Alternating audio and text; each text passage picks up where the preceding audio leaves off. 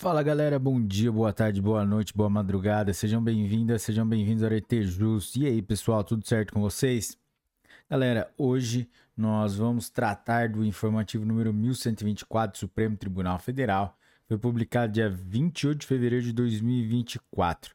Galera, antes de começarmos, vamos para as nossas formalidades: deixar o like, se inscrever no canal, ativar o sininho para receber as notificações, compartilhar com seus melhores amigos, deixar as 5 estrelas para a gente aí no Spotify e também no Spotify, no YouTube, deixar seu comentário com críticas, sugestões, elogios, nem que seja com emoji para as plataformas entenderem que o nosso conteúdo é de grande relevância e compartilharem cada vez mais.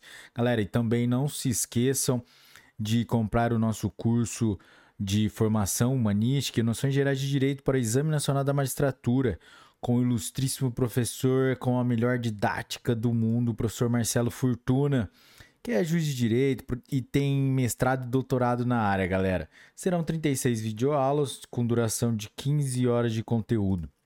Galera, ponte para o QR Code, é, o link está na descrição do vídeo e também tem um cupom de desconto aí na tela. Pessoal, sem mais delongas, vamos lá?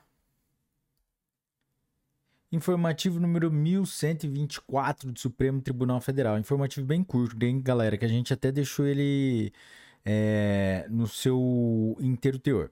Vamos lá. Direito Constitucional. Encontram-se presentes os requisitos para concessão da medida cautelar, pois 1. Um, a plausibilidade jurídica no que se refere ao direito alegado pelo requerente, tendo em vista que se encontra em consonância com jurisprudência firmada por esta Corte quanto ao modelo de reprodução obrigatória, a qual enseja a necessidade de observância ao princípio da simetria que rege a organização dos entes estaduais. Artigo 25 caput da Constituição Federal de 1988. Inciso 2 Há perigo da demora na prestação jurisdicional decorrente da necessária adequação do projeto de lei orçamentária anual, LOA, local, à nova redação da Constituição Estadual e sua expressiva repercussão no âmbito da saúde pública. Inteiro teor. A emenda constitucional número 86 de 2015, originária da PEC do orçamento impositivo, e cujos artigos foram parcialmente modificados pela Emenda Constitucional número 100 de 2019 e Emenda Constitucional número 126 de 2022. Passou a prever as chamadas emendas impositivas à LOA e representa uma exceção às emendas parlamentares autorizativas, que visa tornar obrigatória a execução da, das emendas parlamentares individuais. Artigo 166, parágrafo 11 da Constituição Federal de 1978. Nesse contexto, ressalte-se que, que compete à União editar normas gerais de direito financeiro. Artigo 24, incisos 1 e 2 e parágrafo 1 da Constituição Federal de 1988, sendo reservada a Lei Complementar Federal, artigo 165, parágrafo 9 da Constituição Federal, a edição de normas gerais sobre a elaboração da LUA, gestão financeira e critérios para execução das programações de caráter obrigatório, como as emendas parlamentares impositivas. Assim, conforme a jurisprudência dessa Corte, em matéria de orçamento e finanças públicas, o modelo a ser seguido no âmbito dos estados é da reprodução obrigatória, em homenagem ao princípio da simetria. O modelo federal determina que as emendas parlamentares individuais ao projeto da LOA serão aprovadas pelo aprovadas no limite de 2% da receita corrente líquida do exercício anterior ao do encaminhamento do projeto pelo Poder Executivo, reservando-se metade desse percentual para ações e serviços públicos de saúde.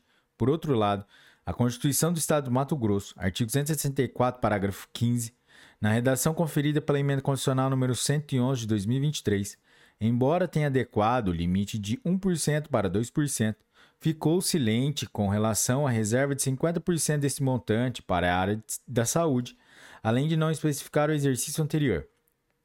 Seria o do encaminhamento do projeto pelo Poder Executivo.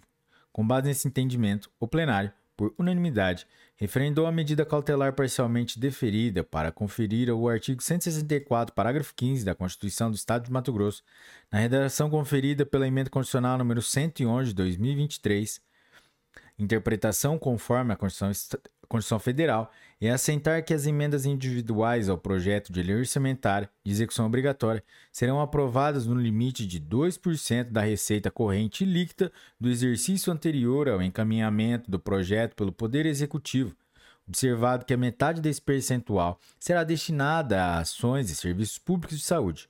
Processo. ADI número 7.493 do Mato Grosso, julgado em 20 de fevereiro de 2024. Galera, chegamos ao final de mais um episódio. Se você chegou até aqui é porque você curtiu, então deixe o seu like, se inscreva no canal, ative o sininho para receber as notificações, compartilhe com seus melhores amigos, deixe um comentário com críticas e sugestões para o nosso algoritmo entender que nosso conteúdo é de grande relevância e compartilhar cada vez mais. Pessoal, e também não se esqueça de acessar a descrição do vídeo, os nossos grupos de WhatsApp para vocês receberem os nossos materiais é, com mais rapidez. E também, se você for fazer o Exame Nacional da Magistratura, não se esqueça de comprar o nosso curso de formação humanística e noções gerais de direito com o professor que tem a melhor didática do mundo, que é o Marcelo Fortuna. E ele tem mestrado e doutorado na área e também é juiz de direito. Então já entende pra caramba, né, galera? E o link para vocês comprarem está na descrição do vídeo. E não se esqueça, e também tem a possibilidade de vocês apontarem o celular para o QR Code. Galera, é isso aí. Bons estudos, um forte abraço, uma ótima sexta-feira e tchau.